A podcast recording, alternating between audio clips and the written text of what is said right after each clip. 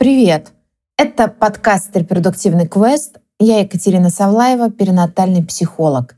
И сегодня в эпизоде собирательная история про девочку, которая росла в обычной семье, у нее был брат, а когда выросла, она не смогла стать мамой. Про детские решения и их взрослые последствия, и про психологические причины, которые могут оказывать влияние на наступление беременности. Чуть-чуть я сегодня прикасаюсь к этой теме. И да, меня неоднократно просили сделать эпизод на эту тему, а я колебалась. Тема очень емкая, очень большая, очень объемная.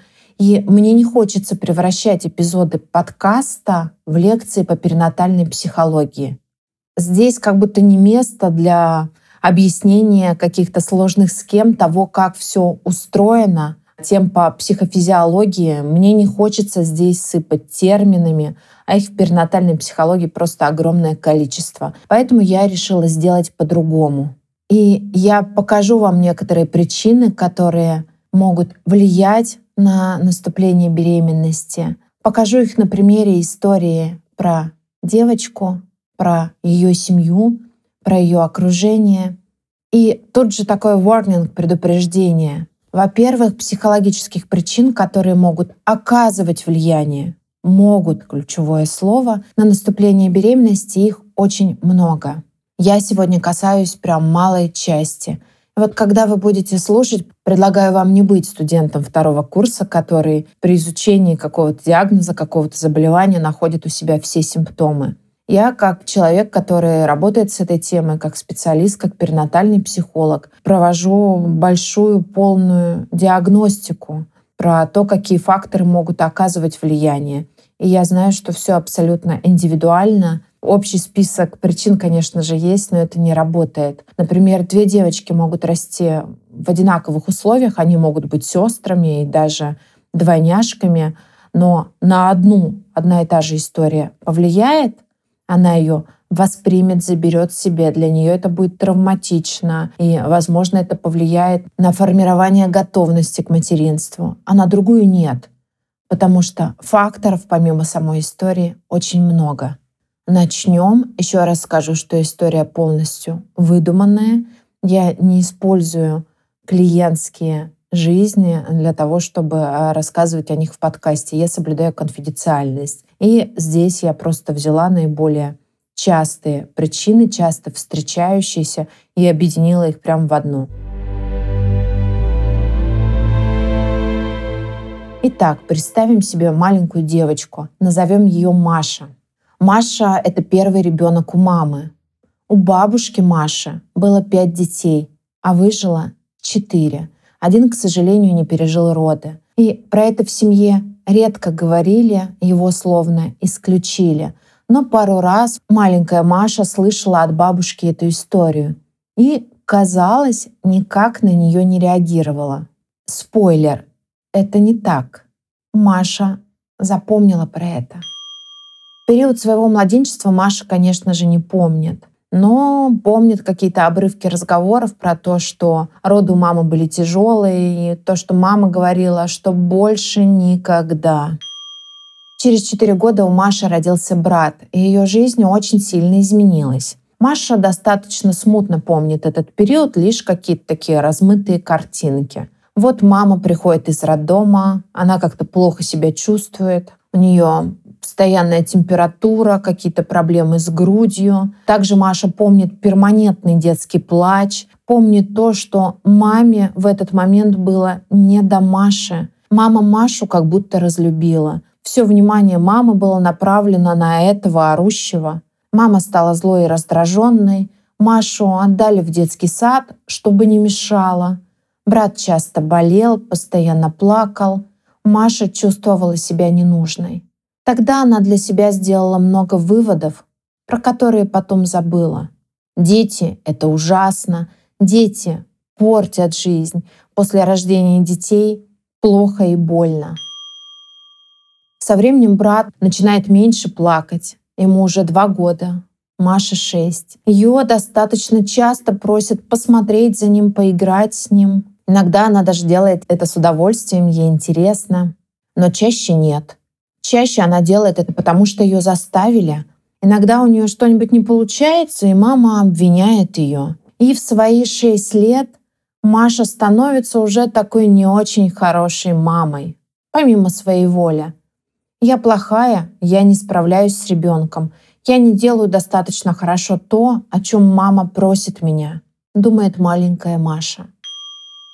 Кстати, при всем этом у Маши есть достаточно большой бонус для прохождения репродуктивного квеста. У нее есть опыт взаимодействия с ребенком, опыт нянчения. А это один из факторов формирования готовности к материнству. Вот только готовность у Маши не формируется, потому что она видит, что ребенок это тяжело и сложно. Мама, между тем, так чувствует Маша, по-прежнему ее недостаточно любит. Да, она уже и брата, кажется, не очень любит. И с папой у нее какие-то ссоры. Маша чаще бывает на стороне папы и объединяется с ним в некую коалицию. Мама выходит на работу, начинает много работать, и опять Маше кажется, что совсем не обращает на нее внимания. И Маша старается заслужить любовь. Она идет в школу и становится там отличницей. Она научается подстраиваться под настроение мамы и старается ее не раздражать. Она, правда, очень и очень старается быть хорошей. И иногда получает за это такие кусочки похвалы. Но мало, но редко. И чаще ей кажется, что она никому не нужна. И папе она нужна лишь временами. И тогда Маша принимает еще одно решение. Не быть такой, как мама вообще не быть такой равнодушной, временами раздраженной, злой, кричащей. И забегая вперед, ей удалось главное из этого плана — не быть мамой. А еще у Маши могла быть другая история, тоже частая в репродуктивном квесте. Когда бы Маша приняла решение стать мамой для своей мамы. Потому что маме тяжело, мама не справляется — потому что мама перекладывает ответственность или вину на Машу, на ребенка. Тогда ребенок э, словно удочеряет свою маму, иногда папу, удочеряет, и если в результате он не обнаружит это когда-то сам или на терапии, то удочеряет на всю мамину жизнь. И тогда сил на своего ребенка нет. Ведь материнство длится с детства, оно вымотало. Ну, у тебя уже есть ребенок, и ладно бы маленький, там можно и на второго решиться, а тут взрослый, с которым непросто. Поэтому при трудностях, а, при наступлении беременности, при приходе в материнство важно внимательно посмотреть, а нет ли у вас уже ребенка. Это могут быть родители, как я сказала, а иногда это даже муж. Ну, возвращаюсь к Машиной истории. Маша росла, и когда ее спрашивали, знаете, такой классический вопрос, а вот сколько детей ты хочешь, когда вырастешь? Она отвечала, не задумываясь, ни одного. Ну, зачем нужны дети, когда от них столько неприятностей? Отношения с мамой продолжали быть прохладными, отстраненными. Маша, к сожалению, так и не почувствовала себя любимой, нужной. Она продолжала привычно быть хорошей не только для мамы, но и для всего мира. Привычка заслуживать любовь осталась с ней. С братом, кстати, со временем наладилась. И брат стал для Маши близким человеком. В этой истории могло быть много еще всего. Послушайте эпизод «Мамины послания». Там есть еще различные вариации. Иногда в историю даже вмешиваются гадалки, которые поразительно умеют внушать. И с этим потом приходится работать. Вот с этим «О, а детей-то у тебя никогда не будет». Ну ладно, это я отошла от темы, идем дальше. Маша выросла. Золотая медаль, красный диплом, быстрая, успешная карьера, разные отношения, задачи, в которых было не забеременеть. Энергия и силы, помимо всего прочего, направлялись именно на это. Не забеременеть, но не потому, что в детстве было такое решение принято, об этом решении Маша уже давно забыла. А потому что карьера, потому что отношения не те, потому что просто еще в принципе не до детей. Но в 28 Маша вышла замуж. И через три года они с мужем начали планировать детей. Кстати, давайте тут добавим еще одну сюжетную линию. свекровь. Маша она совсем не нравилась. Она искренне не понимала, как вот эта недалекая женщина, непонятная, вообще оказалась мамой такого чудесного человека, как ее муж. Но внешне Маша никак не проявляла вот эту свою неприязнь. Как думаете, почему? Ну, конечно, желание быть хорошей. Но неприязнь была, была сильнейшей. И когда мы говорим о беременности и о рождении ребенка, это же продолжение рода. И рода не только Машиного, но и рода мужа Маши. А у мужа есть мама, и это продолжение ее рода. И бессознательно иногда продолжать род человека, который тебе ну совсем неприятен, но такая себе история подходит не для каждого. Тут бы, конечно, могла еще быть одна сюжетная линия про мужа, но сейчас не буду. Давайте оставим это на потом. Так вот, вернусь к тому, что Маша с мужем начали планировать детей. Ну, потому что уже пора, потому что все кругом уже с детьми. Да и Маша как бы уже захотелось стать мамой. От карьеры она уже порядком подустала. И в карьере, к тому же, все понятно, все идет классно, у нее все получается. И вот на этом этапе задача Маши перестроиться, перестроить себя, психику тела, задачи не забеременеть, на задачу забеременеть но почему-то не получается. И на этом этапе Маша взрослая, очень расстроена, она разочарована, она болезненно переживает каждый поход к врачу. Она же отличница.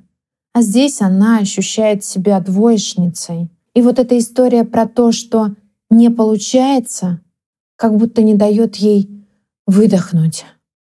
Она привыкла достигать целей. И сегодня все ее внимание уходит на достижение этой цели — стать мамой, а точнее забеременеть. И появляется у этой цели, у этого желания такая огромная повышенная важность, которой раньше, естественно, не было. А Маша маленькая, внутри Маши большой, в этот момент вздыхает с облегчением. Все идет по ее плану потому что она с детства усвоила про то, что быть мамой — это нервная тяжелая история, что младенцы — это орущие существа, которые забирают силы у мамы, а у тебя забирают любовь. Что чтобы быть классной, счастливой, довольной жизнью, нужно не быть такой, как мама. Не буду брать от мамы ничего, даже яйцеклетки. Маша маленькая уже тогда приняла много решений, она уже тогда написала свой сценарий. Он ей нужен был для того, чтобы выжить, для того, чтобы найти для себя гарантии про будущее. И сейчас она по этому сценарию живет, она ему следует, хотя он давно уже устарел и покрылся слоями пыли. И что здесь можно сделать с психологической точки зрения? Ну, во-первых, прежде чем идти причины, разбираться, как все устроено, Сначала важно дать время и место чувствам, которые возникают здесь и сейчас, вот прямо сейчас из-за того, что не получается стать мамой. Обратить внимание на себя сегодняшнюю, найти для себя способ продолжать жить свою жизнь, а не быть в ожидании, что она начнется после рождения ребенка. Расслабить тело, которое от напряжения может быть словно сжатая пружина позаботиться о теле. Тело — это не инструмент для достижения цели, ну то есть для беременности в конкретном случае. Другого тела у нас не будет, поэтому важно любить свое сегодня. если мы ненавидим свое тело, в том числе за то, что у него как будто не получается забеременеть, тело может реагировать, реагировать болью. Во-вторых, тут важно исследовать, а есть ли на самом деле готовность к материнству.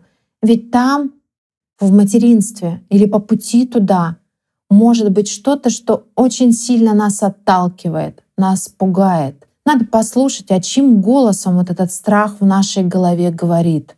Часто, конечно, он принесен из детского опыта. Реже из опыта взрослой жизни это какие-то негативные истории у близких или какой-то уже свой опыт потерь. Ну, важно тут посмотреть этому страху в глаза, совладать с ним, найти для него ответы, как сегодня вы будете справляться с тем, чего боялись еще вчера. Но и в некоторых ситуациях при вот этом исследовании, этой готовности к материнству находится ответ, что я вообще просто сейчас на данный момент не хочу быть мамой. Я пошла туда, потому что все идут. Да, вот все пошли, и я пошла. А сейчас мне на самом деле нужно другое на данном этапе моей жизни. И это нормально. И увидеть это, это очень важно. А еще, возвращаясь к истории, можно разобраться вот в тех причинах, в тех историях, о которых я рассказала. Это вообще называется, пусть будет один термин, антогенетические факторы. К ним относится история беременности мамы и неблагоприятный опыт, который девочка получает в периоды сензитивные формирования материнства.